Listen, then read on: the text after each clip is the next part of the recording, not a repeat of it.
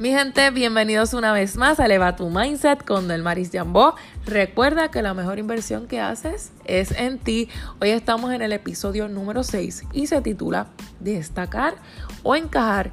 No sé qué están pensando sobre esto, pero es que yo les tengo que contar mi historia porque es algo que llevo reflexionando hace mucho tiempo y es simplemente que yo les confieso que yo tengo mis issues con la psicología. Les estaba contando en el post que, subí recientemente que la psicología yo la percibo como a veces como bien elitista y, y no me gustaba la forma en que a veces nos impedían ser y me explico eh, según ¿verdad? según la sociedad y a veces hasta los mismos hasta la misma comunidad de psicólogos uno tiene que, ser de cierta forma para ser percibido como una persona capaz o profesional. Y yo tenía un poco de issue con eso porque yo tengo una personalidad que honestamente a veces como que no encaja con el mundo de la psicología porque pues porque yo soy una persona bien espontánea, bien chévere y, y la psicología tradicional es como que nos quieren pintar como estas personas como, como bien serias, que tienen el poder del conocimiento y que se visten y hablan de cierta forma.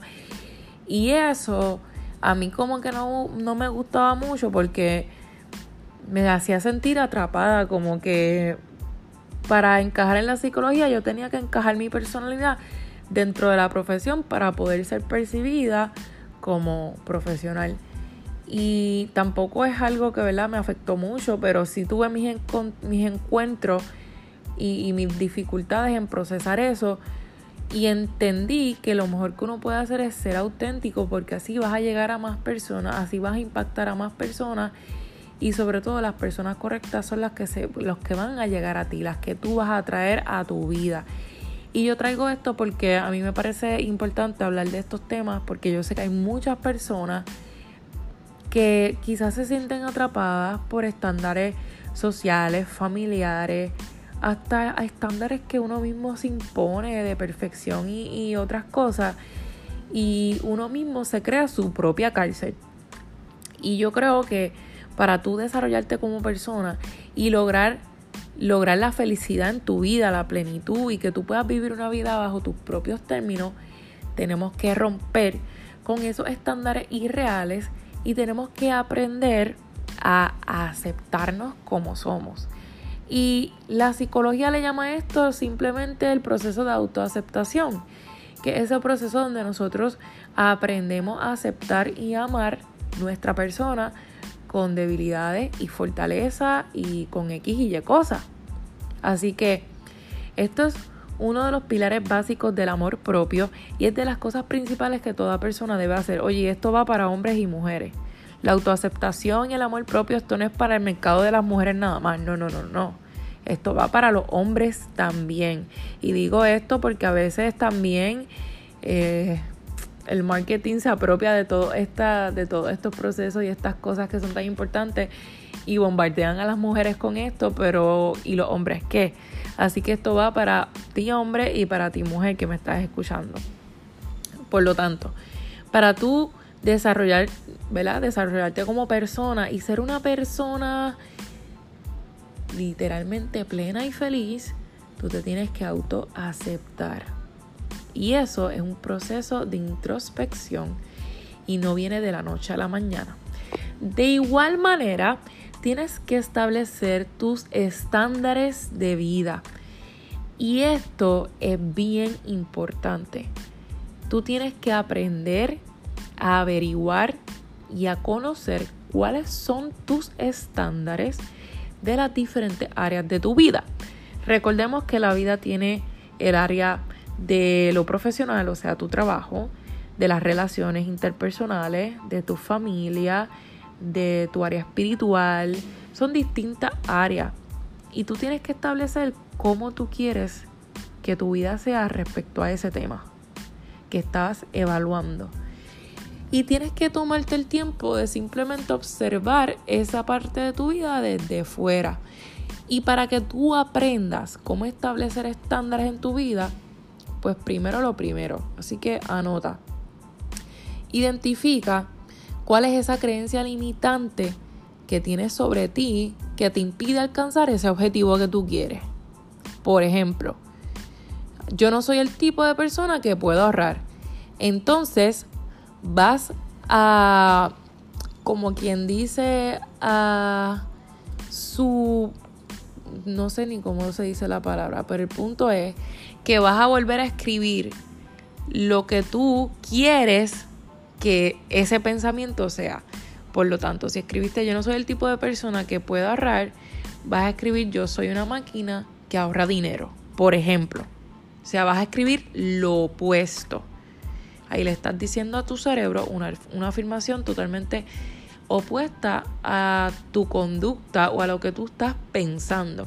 Y luego de eso, vas a encontrar todos los ejemplos que tengas en tu cabeza que respalden la creencia de que tú sí eres bueno ahorrando dinero, tanto en tus acciones como en tu respuesta emocional a las acciones de otros. Eso es bien importante.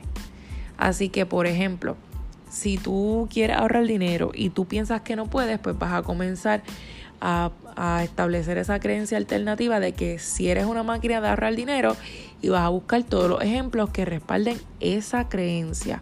Por ejemplo, que si me salté el café de esta mañana y en lugar de gastar 5 pesos en café, los, puse para la cuenta de ahorro. Que, mm, por ejemplo, que si le hablé a alguien de ahorrar dinero y esa persona, pues, o lo eduqué sobre eso y esa persona ahorró dinero. O, por ejemplo, estoy educándome sobre educación, educación financiera. Vas a comenzar a buscar todos los ejemplos que respalden esa creencia. Y vas a tener que luego de eso tienes que dejar en claro qué sucederá si no cambias esa creencia. O sea, tienes que hacer ver que si tú no cambias el, el pensar que tú no eres bueno haciendo dinero, tienes que poner las peores consecuencias. Por ejemplo, ah, pues si yo no aprendo a ahorrar dinero, pues puedo perder mi casa o no voy a poder invertir el dinero o no voy a poder tener un fondo de emergencia para cuidar a mi familia o cuidarme a mí de cualquier evento que pueda pasar. Y ahí le estás diciendo a tu cerebro, ok, como que lo estás haciendo racionalizar para que sea mucho más fácil entonces convertir o vivir ese nuevo estándar que tú estás tratando de implementar. Por último, una vez que hagas todos esos pasos, vas a comenzar a actuar como eso que tú quieres. En este caso estamos hablando de que somos una máquina de ahorro de dinero y pues por lo tanto vamos a comenzar a actuar en pos a eso. Así que esto puede ser tanto hablar con, con un coach financiero, tanto educarnos financieramente o establecer un plan de ahorro y vamos a seguirlo al pie de la letra. Y desde, desde eso, de esa forma, vamos a comenzar entonces a establecer esos nuevos estándares en nuestra vida. Y es bien importante que tú lo hagas con las distintas áreas de tu vida donde tú quieres cambiar. Por ejemplo, también en las relaciones de pareja. Si tú sabes que, que llevas mucho tiempo teniendo pareja tóxica, de pareja tóxica, de pareja tóxica, pues entonces vas a tener que evaluar por qué tú sigues cayendo en parejas tóxicas y vas a tener que comenzar a establecer tu estándar de que tú tienes la capacidad de traer una pareja que te aporte bienestar a tu vida. Y siguiendo todos los pasos que te expliqué, vas a hacerlo también con esa área de tu vida. Pero lo importante aquí es que comencemos con lo básico. O sea, no podemos pretender cambiar nuestra vida si ni siquiera somos capaces de, alimentarnos bien, de descansar bien y de tener, por ejemplo, actividad física. Porque eso son, son cosas bien sencillas que son fundamentales para que estemos bien y funcionemos bien. Y si ni siquiera estamos cumpliendo con eso, ¿cómo pretendemos que lo, que lo demás en nuestra vida nos vaya brutal? Así que tenemos que ser realistas y empezar con lo básico.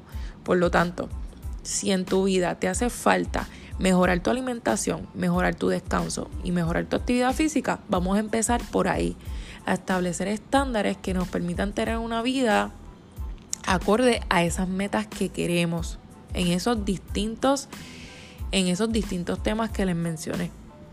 Y así es que estamos montando la base para poder comprometernos a esperar más de nosotros mismos. Ahí es que vamos a comenzar a crecer y a progresar porque nos estamos exigiendo. Y una vez nos estamos exigiendo y estamos cumpliendo con lo básico, nos podemos mover a, a los aspectos o las áreas de vida que son un poquito más complicadas. Y eso, mi gente, es sumamente importante para tu cumplir tus metas y para tu destacar en la vida. Porque ¿de qué vale encajar si nacimos para destacar? Si nacimos para compartir nuestra luz, si nacimos, nacimos para impactar a otros de forma positiva. Todo comienza con nosotros mismos, pero hay que trabajar. El proceso no va a ser fácil, siempre lo digo, y todo lo que es interno incomoda. Pero la incomodidad y el dolor siempre, siempre preceden al crecimiento y para eso es que estamos aquí, para crecer y para desarrollarnos. Así que en resumen, vuelvo y les repito, Eres una persona única, tienes el derecho a ser tú y utilizar tus talentos a tu manera. Pero, para que no te pase como a mí, el proceso de aceptación es importante y también que tengas una filosofía de vida clara. Si tú tienes una filosofía de vida clara, se te va a hacer mucho más fácil establecer los estándares que necesitan, que necesitas para que esa vida que tú tienes en tu imaginario se haga realidad. Así que te voy a dejar con la afirmación de esta semana. Y dice así, me merezco vivir mi vida en el mejor de los estándares. Merezco vivir mi vida en el mejor de los estándares. Bueno, esto sería todo. Si te gustó este podcast, Recuerda dejarme un comentario o feedback y si deseas tener una sesión de coaching conmigo o aprender más sobre el desarrollo personal, envíame un DM a mi Instagram personal del Maris Jambo.